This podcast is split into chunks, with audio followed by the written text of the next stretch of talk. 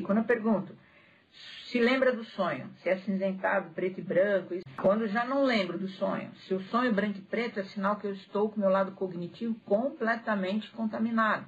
E sonhar, lembrar-se do sonho, sonhar colorido, é uma questão de sanidade mental. Quando eu começo já não, ou sonhar branco e preto, acinzentado, isso aqui tem alguma coisa que está obscurecendo essa área cognitiva. Por isso que eu tenho que trabalhar dentro de dados para fazer a pesquisa. Pergunto se tem sonho de perseguição, de medo, de, de prisão. Não é uma questão também, ah, porque isso é ataque, até pode ser ataque de seres da quarta dimensão. Extraterrestre nunca. Tem ataque de, de, de seres da. Eu tenho, pode ser, de encontro, uma obsessão, mas não é meu campo. Não tem no plano mental. Por quê? Porque se eu tenho doença psicopatológica congênita na família, também eu posso sonhar branco e preto, acinzentado, eu posso ter sonhos de perseguição, de prisão. Um indício, então eu vou buscar os, os indícios. Quando eu percebo presença, ou, ouço vozes, me sinto observado, também é um produto mental, não tem nada a ver com SDS, não. Pode ser mediúnico? Pode, mas também não é o meu campo. A atuação é lá, minha aqui, cada um no seu no seu campo, não tem atuação, eles não têm corpo físico, então eles vão usar o quê? O seu ectoplasma para poder atuar aqui. Isso acontece? Acontece. Não adianta fazer vista grossa, isso acontece.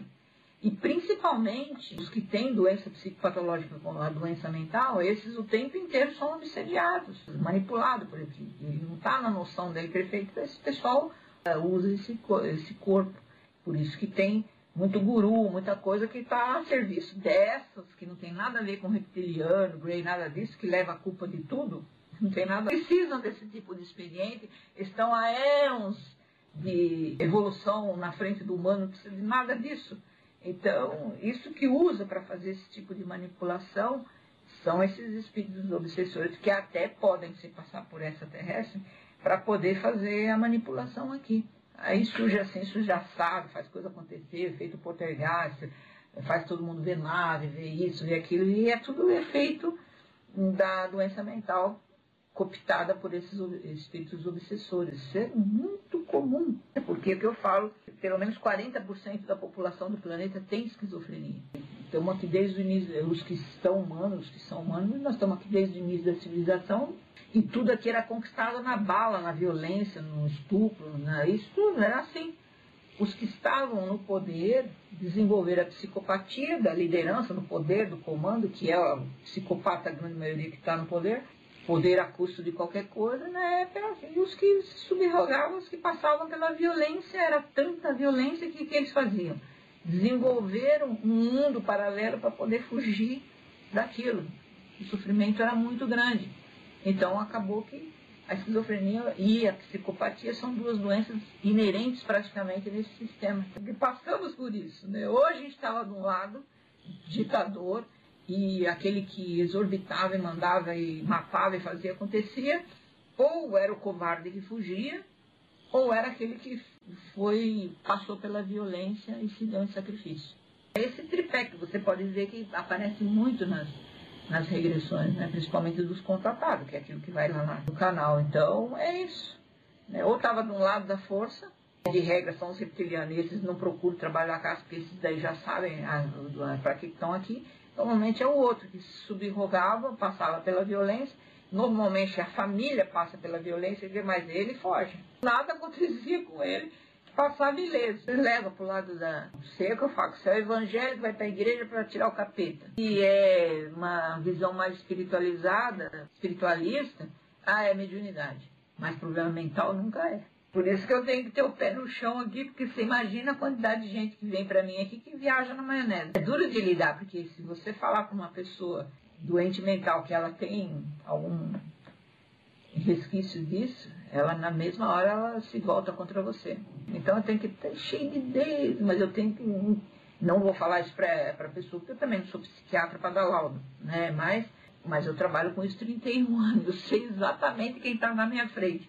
Então eu tento na mensagem subliminar passar uma indicação, assim, sutilmente. Gente, porque é você, se de repente tudo que você está vivenciando, nesse terrorismo, principalmente que computa tudo como sendo extraterrestre, que agora não é só mais mediunidade, Você precisa entender se isso não é um problema, da, uma coisa da sua mente. E quem pode verificar isso é o profissional chamado psiquiatra. É ele que vai ver, que vai fazer exames, vai fazer uma pesquisa. De repente, se for isso, você vai conviver a vida inteira com isso? Você, no caso ser produto da mente, da doença mental, tem que tomar remédio. Não tem, não tem cura. E a pessoa vai ter que fazer uso do remedinho. Não tem, ah, por enquanto ainda não tem outra solução. Mas é melhor isso, isso também é autoconhecimento, do que eu passar a vida inteira até sendo aterrorizado por perseguição, por ver monstro, por isso, por aquilo. Né? Mas muitos não vão, aí vai na igreja, isso aqui. Claro que o doente mental ele é obsediado, à medida que ele vai num trabalho mediúnico, ele vai melhorar. Se o médium for bom, vai pôr para correr imediatamente ele já é obsediado novamente, porque ele não tem controle mental. A gente não tem outro jeito. E até o próprio psiquiatra, por exemplo, às vezes mesmo na síndrome, como do, do pânico e da depressão, bipolar, às vezes é por elemento químico, está faltando alguma coisa e só o psiquiatra pode fazer esse tipo de exame e passar o complemento para você tomar. Por exemplo, uma pessoa bipolar, ela tem falta de lítio, então vai fazer uns dois, três meses de lítio e vai voltar a ser uma pessoa normal. E depressão química tem um monte que é hereditário, mãe, pai, a gente vai lá ver o que é que está aqui mineral, que está faltando, que está acontecendo isso. De repente não tem nada a ver com o lado emocional. Pode ser sistêmico, pode ser emaranhamento, pode, pode ser monte, pode. Mas também pode ser químico. Faz o exame, só psiquiatra pode fazer, e ele vai analisar para você o que é que está faltando. Por exemplo, uma pessoa violenta, vai, ele vai fazer o exame, Pode ser uma coisa que vem no perfil? Pode. Mas pode ser excesso de mercúrio. Que ele tem excesso de mercúrio. E, e, tudo isso, só quem pode laudar é um psiquiatra. Então, é, claro, procurar um, um psiquiatra, um cara que vê você de uma forma como um ser completo, não só aquele que vai chegar lá e falar assim, não, toma esse remedinho aqui. Aí não. Mas hoje os médicos estão muito nessa questão de olhar o todo, tá? De, médicos nessa linha e psiquiatras também. Então é buscar um bom profissional, né? E ter o, o diagnóstico certo. A pessoa quando tem um sintoma de dor, ela vai procurar um médico naquele sintoma ou especialista, aí ela corre para coisar. Mas no plano mental ela não se percebe. Que pode ser uma doença, gente. Não é que tudo é espiritual. Tem que examinar também, mas tem aquele preconceito. Ah, porque psiquiatra é médico de louco. É também. Mas é só ele que pode fazer essa investigação. Até porque se você não olhar a sua mente e de repente tem alguma coisa nesse sentido, começa na, na, mesma síndrome. Ela vai começar na mente e uma hora vai se instalar no corpo físico, naquele chakra, naquela localidade que corresponde àquele problema.